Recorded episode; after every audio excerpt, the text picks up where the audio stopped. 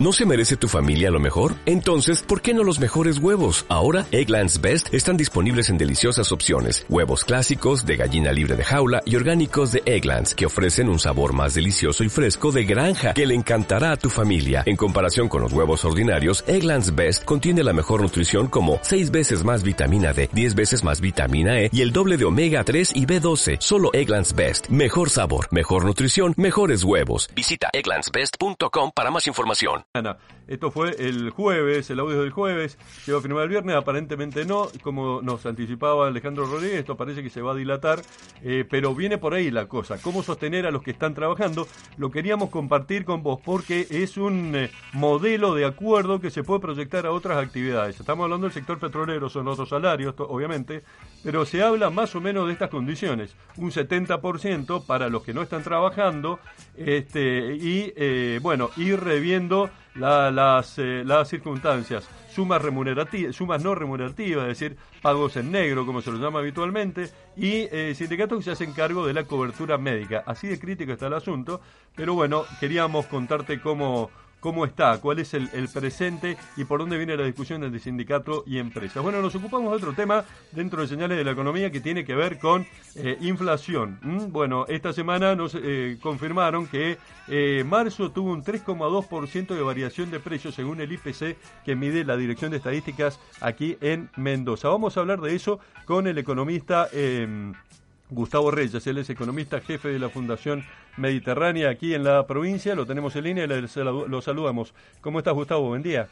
Hola, buen día, ¿cómo están ustedes? Muy bien, gracias por esperarnos, Gustavo, por la paciencia. Eh, bueno, queríamos hablar con vos de eh, dos temas, ¿no? Un poco eso, porque todo nos preocupa siempre, cada vez que hablamos de inflación estamos alertas, pero por otro lado ocurrió algo en, la, eh, en el país esta semana, que fue el anuncio del Gobierno Nacional de que lo llevó, reconocido por los mismos funcionarios, al default técnico. El hecho de decir, bueno, hasta el 2023, muchachos, le dijeron a los, a los acreedores, no les vamos a poner un peso, la prioridad está en sostener al país lo primero, Gustavo. Eh, ¿Qué puede pasar a partir de este 3-2? Eh, eh, ¿Suena rebrote? ¿Puede seguir en ascenso? ¿Va a seguir en ascenso la curva inflacionaria, por lo menos en el país de Mendoza?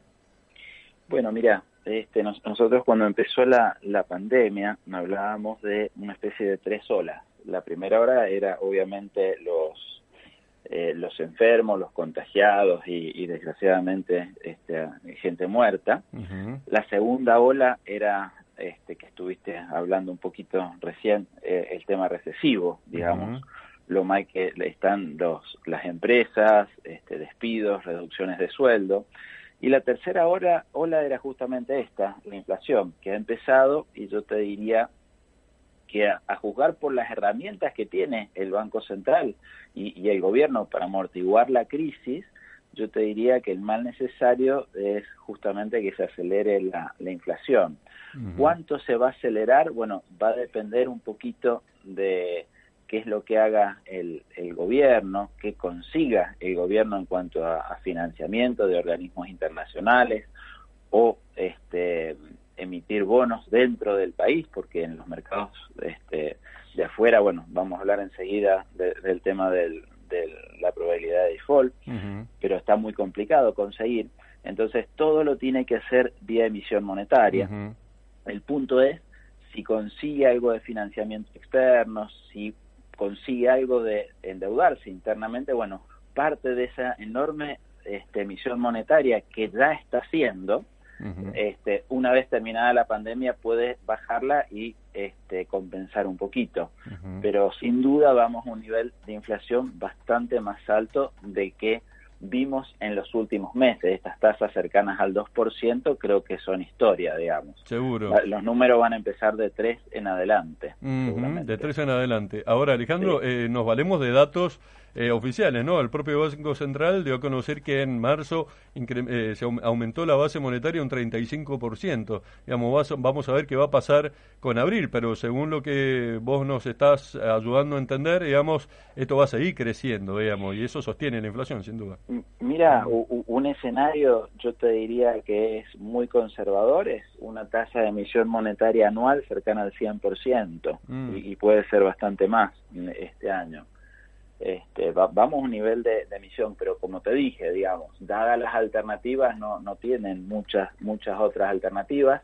El punto es, cuando este, esta pandemia empiece a minorar, bueno, si esa parte fenomenal de la emisión de pesos, de abundancia de pesos, la pueden sacar. Te, doy un ejemplo, digamos, eh, que muchos de, nosotros lo, lo, lo, vivimos, digamos, eh, año 2002. Bueno, año 2002 los bancos se habían caído, era una situación, se salía de la convertibilidad, había explotado todo, bueno, la emisión monetaria era brutal. El mismo, los primeros cuatro meses fue el mismo ritmo de emisión monetaria que en la hiperinflación del 2000, del, de 1989. ¿Qué pasó allá por junio? Bueno, allá por junio en el Banco Central estaba de presidente Mario Blecher, empezó a, inventó, yo te diría, este, una forma de sacar pesos que no estaba hasta ese momento, que son las conocidas LEVAX, que después nos trajeron muchísimos problemas, pero ahí nacieron y con ese instrumento empezaron a sacar buena parte de, la emisión monetaria que se había hecho y la tasa de inflación al año siguiente fue 4%. Ah, mira. ¿Sí? O sea, pasamos del 0 a casi el 50% y en el 2003 ya era, era 4%. Entonces, el secreto está en, poder sacar o retirar toda esa fenomenal emisión monetaria, pero sin duda, eso vamos a ver si sucede o no, pero lo que estamos seguros es que eh, mientras tanto en estos meses va a haber una, expansión monetaria muy importante, fruto de ayuda a las empresas, aumento del gasto estatal, caída brutal de la recaudación, etcétera, etcétera. Los, los mecanismos cuando no tenés posibilidades de endeudamiento, no, no, no hay muchas otras posibilidades. Bien, eh, Gustavo, y eh, bueno, eh, planteamos los dos temas porque no es caprichoso. Por un lado, la, emisión parece ser el recurso más a mano que tiene el gobierno como para tener dinero este, en, en, el mercado, poner dinero en el mercado. Y por otro lado, el hecho de no pagar lo condiciona porque lo acerca al default. ¿Qué tanto para un, un, un país sediento de crédito lo puede llegar a, complicar esta decisión de postergar todo, como anunció el ministro Guzmán, hasta el, 2023, porque todavía hay esperanza de que con la pandemia global los, organismos multilaterales sean los que asistan, pero eso no va a ser plata que va a ingresar tan rápido. Bueno, no, los organismos internacionales lo que te pueden dar es un, poco mientras tanto, digamos. Ahora, eh, la situación que hoy tiene la Argentina, yo te diría que es similar a la de un incendio. En un incendio hay muchísimas cosas importantes que uno las deja de lado, pero que esas cosas son importantes una vez que termina el incendio. Por ejemplo, si eh, se me está incendiando la casa y yo tengo enormes problemas en el trabajo, bueno, los problemas del trabajo son importantes, pero se me está incendiando la casa. Pero algo parecido pasa con el tema de la deuda. La deuda es muy importante, para, pero sobre todo una vez que empiece a, pasar la pandemia.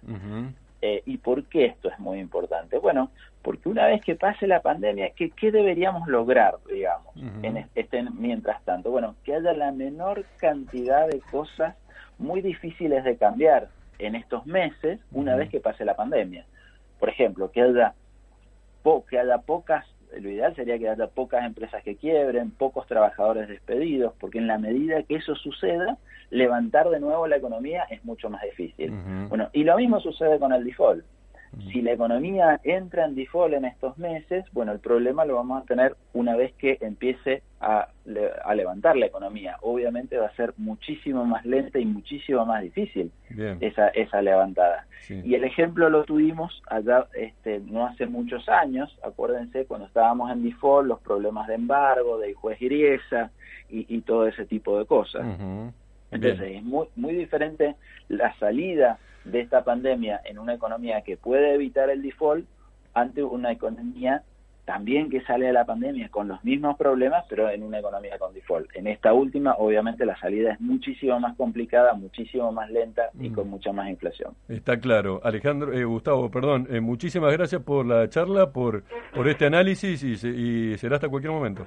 No, muchísimas gracias eh, por llamar. Hasta luego. Que estés muy bien. Buen día. Hasta luego.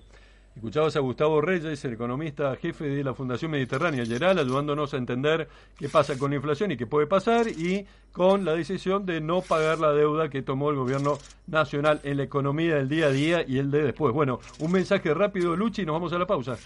Sí, bueno, acá tenemos a... ¿No te encantaría tener 100 dólares extra en tu bolsillo? Haz que un experto bilingüe de TurboTax declare tus impuestos para el 31 de marzo y obtén 100 dólares de vuelta al instante. Porque no importa cuáles hayan sido tus logros del año pasado, TurboTax hace que cuenten. Obtén 100 dólares de vuelta y tus impuestos con 100% de precisión. Solo con Intuit TurboTax. Debes declarar para el 31 de marzo. Crédito solo aplicable al costo de la presentación federal con TurboTax Full Service. Oferta sujeta a cambios o cancelación en cualquier momento.